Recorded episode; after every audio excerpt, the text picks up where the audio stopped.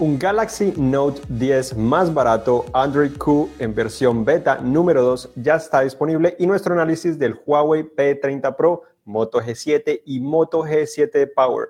Hola, soy Juan Garzón y bienvenidos a un nuevo episodio de actualización Android. Estamos aquí en vivo y directo hoy 4 de abril de 2019 trayéndoles estas noticias, pero esto también quedará en vivo en Facebook, al igual que lo subiremos directamente a diferentes plataformas de podcast como es Google Podcast, al igual que iTunes y otros servicios similares. Recuerden que si les gusta este video le pueden dar me gusta, al igual que lo pueden compartir con sus amigos y al final les estamos contestando las preguntas que ustedes colocan directamente en los comentarios de esta transmisión en Facebook. Entonces, comenzamos hoy con eh, los análisis. Comenzamos con el Huawei Mate, eh, con el Huawei P30 Pro, que es uno de los teléfonos más esperados eh, este año. Ya tenemos ese análisis completo. Hemos tenido el dispositivo ya por algunos, algunos días, una, más de una semana, en el cual le colocamos una calificación de 9 por todo lo que ofrece. Realmente un teléfono muy completo, muy eh, parecido a lo que ofrece el Galaxy S10 Plus. Este tiene una calificación de 9.1, entonces en teoría un poquito mejor, pero depende de los gustos y lo que necesites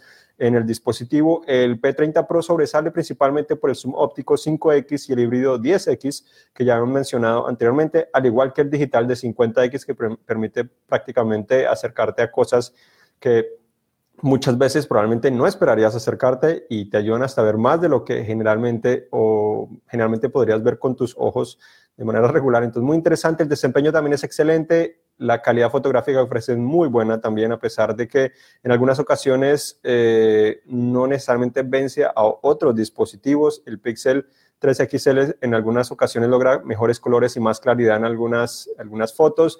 Igual los colores que ofrece a veces el Galaxy S10 Plus o el 10 el S10 básicamente que tiene una cámara, también ofrece en algunas ocasiones mejores eh, resultados, pero en general una de las mejores cámaras sin duda y con ese zoom óptico 5X eh, sin duda que es el mejor zoom que puedes encontrar actualmente en un teléfono celular. Eh, el diseño también es bastante elegante, como lo hemos mencionado en el anterior episodio, con una pantalla curva pruebas de rendimiento, compite con los mejores, se queda un poco corto, el procesador Creo 980 sigue quedando un poco corto en lo que es el procesamiento de gráficos comparado al Snapdragon 855, que es el que tiene el S10 Plus en Estados Unidos, al igual que el G8 y otros dispositivos de alta gama, básicamente está en la mitad. En el uso diario no, no es que se note mucho, obviamente esto, pero es algo para tener en cuenta, eh, pero pues lo demás sí está de manera muy similar y es muy fluido en todo el sentido de la palabra. El lector de huellas está integrado en la pantalla como lo tuvo tuvo también el Mate, el Mate 20 Pro, pero este funciona mucho mejor. Eh, sigue siendo la misma tecnología óptica, no ultrasónica como el celular de Samsung, pero funciona mucho mejor, es bastante eh, eficiente de cierta manera. Aún si tienes húmedo el dedo, si lo tienes mojado, eh, no te va a detectar con tanta facilidad todavía considero que los lectores físicos regulares siguen siendo más adecuados a, los lectores integrados en la pantalla, pero pues sabemos que eso podría ser el futuro de una u otra manera. A pesar de eso, tenemos también los análisis de eh, lo que este es el Moto G7, el teléfono mediano en teoría de esta serie G7 que presentaron eh, hace unos meses. Eh, este cuesta en Estados Unidos 300 dólares, entonces subió de precio 50 dólares comparado al G6. Lo interesante es que se ve bastante bien parte trasera que pueden ver está bastante sucia porque es vidrio, como generalmente ocurre con las partes traseras de vidrio, pero por 300 dólares es bastante elegante este teléfono, se ve muy bien en todo el sentido de la palabra, también se siente cómodo en la mano, tiene lector de huellas ahora integrado en la parte trasera donde está el, el logo de Motorola. Funciona bien doble cámara trasera que ofrece resultados también adecuados. No son los mejores como esperaríamos, pues 300 dólares, pero son buenos para la mayoría de usuarios. Los que no son muy exigentes, compartir redes sociales funciona bastante bien. Eh, biseles bastante pequeños, más pequeños que la generación anterior y tiene esa ceja tipo gota que se ha vuelto un poco de moda. Desempeño es bastante fluido a pesar de que tiene procesador Snapdragon 632, pero es bastante fluido, no presenta muchos problemas en ese sentido.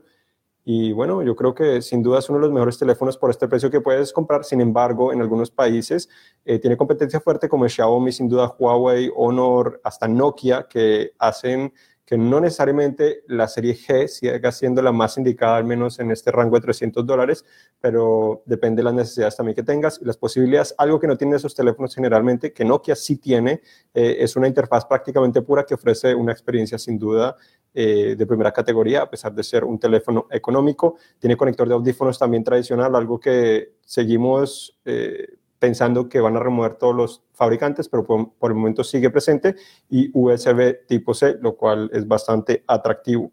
Ahora hablamos un poco de lo que es el Moto, el Moto G7 Power, que es básicamente un teléfono muy parecido al, al G7. Ahí los dos teléfonos tienen una parte trasera muy similar, de cierta manera. La diferencia es que el G7 tiene vidrio y el Power tiene es eh, plástico, a pesar de que pues lo hace muy bien, es brillante, lo hace parecer que es vidrio.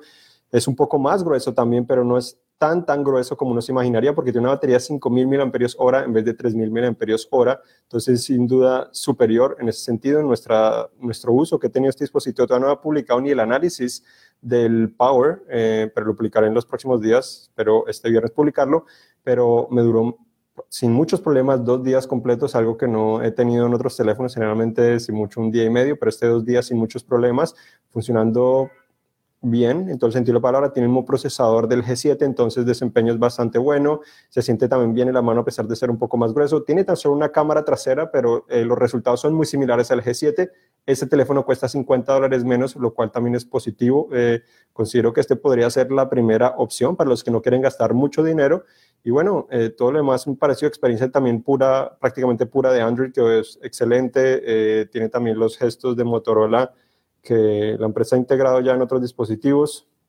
entonces está ahí presente.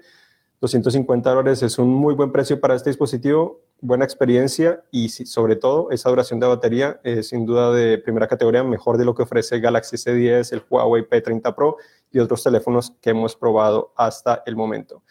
Ahora comenzamos a hablar un poco de lo que es Android eh, Q, ya esta es la versión beta 2 que ya lo instalé. En general, no tuvo grandes cambios. Ahora lo que nos está revelando Google, que anunció que todavía no está disponible de cierta manera, es que ahora puedes tener, burbujas para los chats que tienes, sea mensajes o también para Hangouts. Probablemente otras aplicaciones puedan también implementar o utilizar esta función. Las burbujas son similares a las que hemos visto en el Messenger de Facebook y también otras aplicaciones similares que hasta mencioné en actualización Android, que es una de mis favoritas, al menos un navegador web eh, que se llama eh, Flinks, si no me equivoco. Básicamente una, está disponible en todas partes a pesar de que está navegando en diferentes aplicaciones.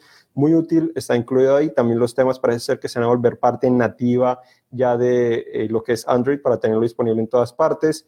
También tenemos que ahora todas las aplicaciones desconocidas eh, para descargar algo te estará solicitando siempre los permisos, no solo la primera vez.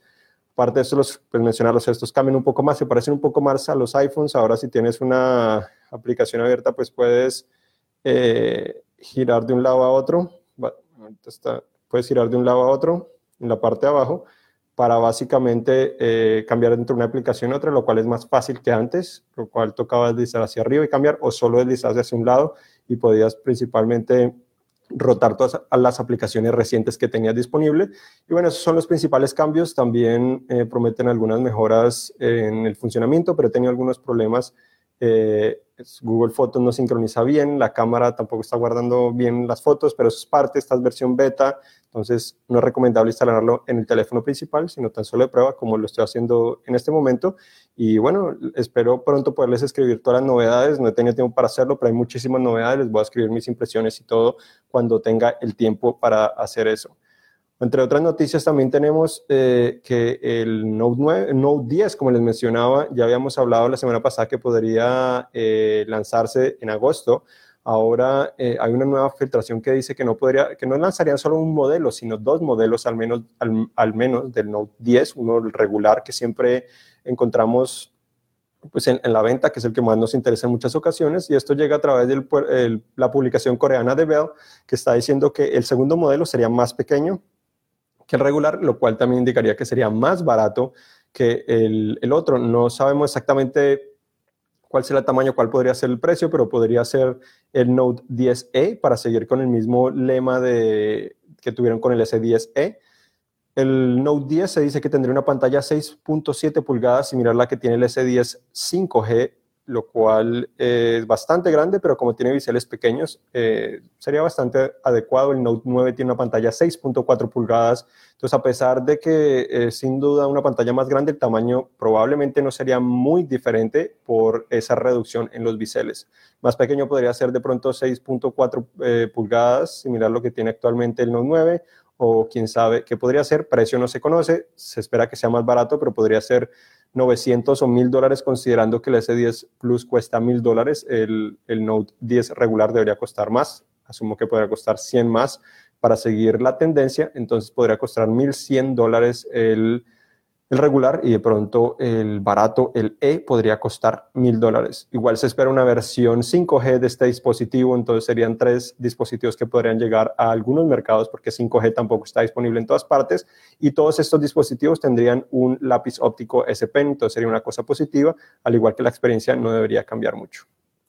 Otra noticia es Nokia presentó su primer teléfono con orificio en la pantalla, el Nokia X71. Eh, cambian mucho los nombres de cierta manera. En ocasiones, ya han presentado varios Nokia X, pero este es 71, el cual tiene una pantalla prácticamente sin biseles, se ve realmente espectacular, el orificio es bastante pequeño, está al lado opuesto del, de lo que tiene el Galaxy S10, entonces al lado izquierdo en vez del derecho, se ve muy bien también el borde, el biselado, el borde biselado tiene un tono de cobre, al menos en el color negro, que se ve muy atractivo.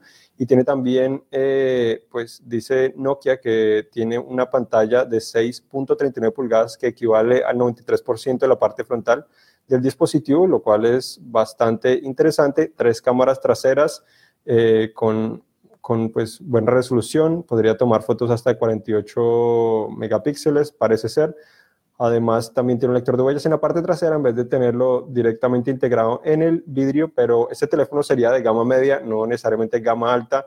Tendría eh, un procesador eh, Snapdragon de la serie 600, 6 GB de RAM, 128 GB de almacenamiento, una batería de 3500 mAh. Entonces, eh, tendría lo necesario para ofrecer una buena experiencia en teoría, falta probarlo y saber su precio, el procesador sería exactamente el 660 y ejecutaría Android Pie, pero se ve muy bien este dispositivo.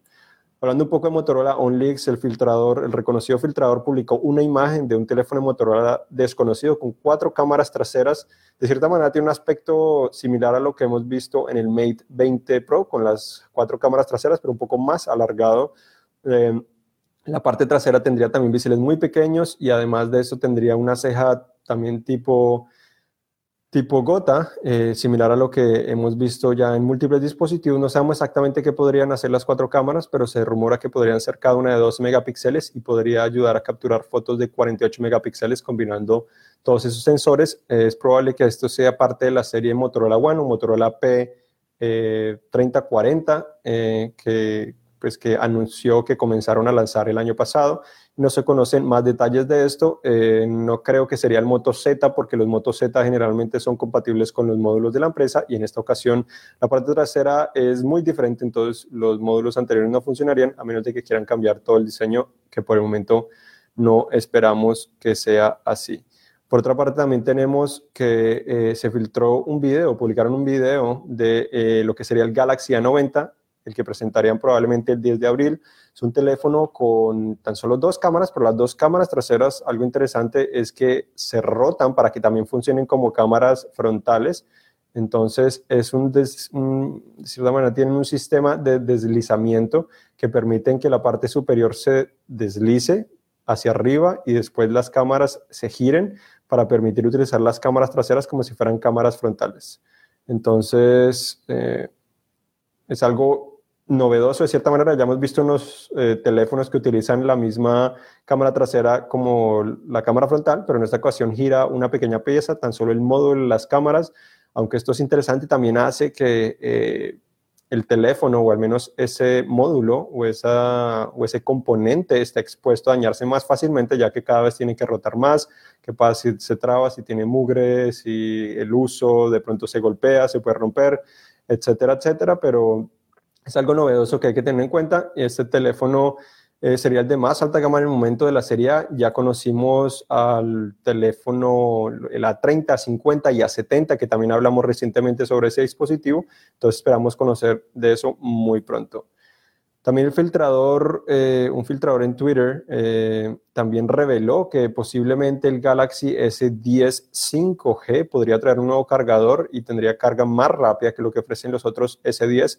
Al parecer tendría un cargador de 25 vatios, mucho más rápido que el de 15 vatios que tienen los otros S10. Esto no llega al nivel, digamos, del P30 eh, Pro, que tiene un cargador de 40 vatios, similar al del OnePlus 6T McLaren Edition, y aún menos de lo que tiene el Oppo R17 Pro, que es de 50 vatios. Entonces, para tener en cuenta, pero es algo positivo de que Samsung le esté apostando aún más a la carga rápida, especialmente cuando este dispositivo tiene también una batería bastante grande de 5.000 mAh y una pantalla 6.7 pulgadas.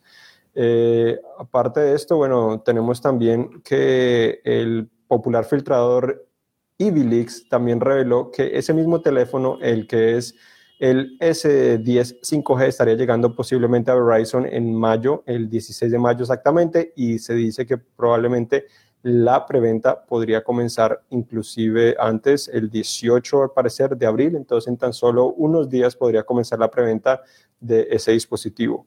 Otras noticias también tenemos que eh, descubrieron que Xiaomi en su aplicación de seguridad, eh, si no me equivoco, se llama Guard Protection o algo similar, eh, tenía fallos para permitir que no fuera tan segura, a pesar de que estaba dedicada a la seguridad, que no fuera tan segura y probablemente exponer información de los usuarios al ser actualizada a través de actualizaciones sin protección, entonces podría permitir que los interesados en hacer daño podrían modificar de cierta manera la aplicación y las actualizaciones para poder obtener información de, los usuarios. Además, también tenemos que esta semana Google de cierta manera le quitó la vida a Google Plus, su red social ya básicamente es inútil al menos para el consumidor, ya no se pueden publicar eh, publicaciones, valga la redundancia, ni nada relacionado, ya lo había anunciado, el 2 de abril fue su muerte, de cierta manera, ya no la podemos utilizar, sigue presente eh, mucha la información, permiten descargarla por el momento, pero ya no se puede publicar nada de eso y también quitaron la aplicación Inbox, eh, que también está disponible en web, que muchos disfrutamos de cierta manera, pero eh, y que servía de experimento para traer también algunas novedades directamente a Gmail. Algunos experimentos que realizaban allí también llegaban directamente de, ese servicio que tenía eh, la empresa. Y por último, también tenemos acá que nos ha llegado hoy precisamente el, teléfono Black Shark 2. Ya hicimos nuestro análisis del 1, no lo hemos abierto, vamos a, intentar de pronto hacer un unboxing muy pronto, pero esta es la segunda generación, ya escribimos sobre este teléfono. Básicamente tiene especificaciones muy similares al Galaxy S10 Plus, hasta 12 GB de RAM, si no me equivoco, procesador Snapdragon 855, pero este tiene un aspecto de videojuegos que le permite funcionar como si fuera también una Nintendo Switch. Entonces le pueden conectar controles a los dos lados y sin duda, según la experiencia que tuve, con la primera generación, esto permite que los videojuegos se puedan disfrutar mucho más de lo que puedes disfrutar hasta en el Razer, a pesar de que tiene mejor tasa de actualización en la pantalla, se ve más fluido, pero como tus dedos están igual interactuando a todo momento con la pantalla táctil, eso impacta la experiencia. Con estos son controles más tradicionales, entonces eh, vamos a ver si hacemos un unboxing o al menos galería del unboxing para que lo conozcan. Teléfono muy interesante. Ahora vamos a contestar las preguntas que ustedes tengan. Eh, Coco nos pregunta, cuando colocan protector de pantalla glass o ya sea de vidrio, ¿hay algún problema al momento de desbloquear con huella? Si estamos hablando del S10, no lo he probado, pero hay algunos que dicen que al, o antes de que lanzaran el S10 se decía que no todos los protectores de pantalla eran compatibles con los lectores de huella de los S10, entonces hay que tener eso en cuenta, hay que investigar un poco más al respecto dependiendo de cuál protector de pantalla quieres comprar. Eh, en muchas partes del mundo Samsung está integrando directamente el protector de pantalla en el dispositivo, no necesariamente de vidrio, sino el de plástico tradicional, pero está integrado, entonces eso también te ayuda a, proteger directamente la pantalla del dispositivo. El P30. Ese es el otro que dejo mencionar, pero no estoy seguro. Es posible que sí funcione, eh, por lo que utiliza una tecnología diferente. El óptico utiliza, eh, que es el que utiliza Huawei, utiliza la luz, el reflejo la luz de tus huellas para saber cuál es el patrón, mientras que el ultrasónico lo hace a través de sonido. Entonces, a veces sí tiene eh, distorsión dependiendo de la clase de, de protector que utilices, si es vidrio, pues puede haber más distorsión, por eso creo que decían que no era compatible necesariamente todos los protectores, pero con Huawei creo que no deberían tener problema en ese sentido. Bueno, entonces muchas gracias por acompañarnos. Recuerden visitar cinet.com diagonal ES. Tenemos ya muchos de estos análisis que les mencioné publicados para que conozcan eso, muchas más noticias y recuerden que intentamos todas las semanas, miércoles o jueves, estar aquí en vivo con ustedes en actualización Android para contarles todas estas noticias, lo más importante, dispositivos que nos llegan, como el, el Black Shark que les mencioné, también traeremos un análisis importante la próxima semana, que no les puedo mencionar cuál es el dispositivo porque me comprometí a no decirles y para poder trabajar en él. Entonces manténgase al tanto que la próxima semana les estaré mencionando el análisis de ese dispositivo importante, muy interesante que les tendré ahí. Entonces yo soy Juan Garzón, acompañado con Patricia Puentes, que me ayuda con frecuencia y hasta la próxima. Ciao.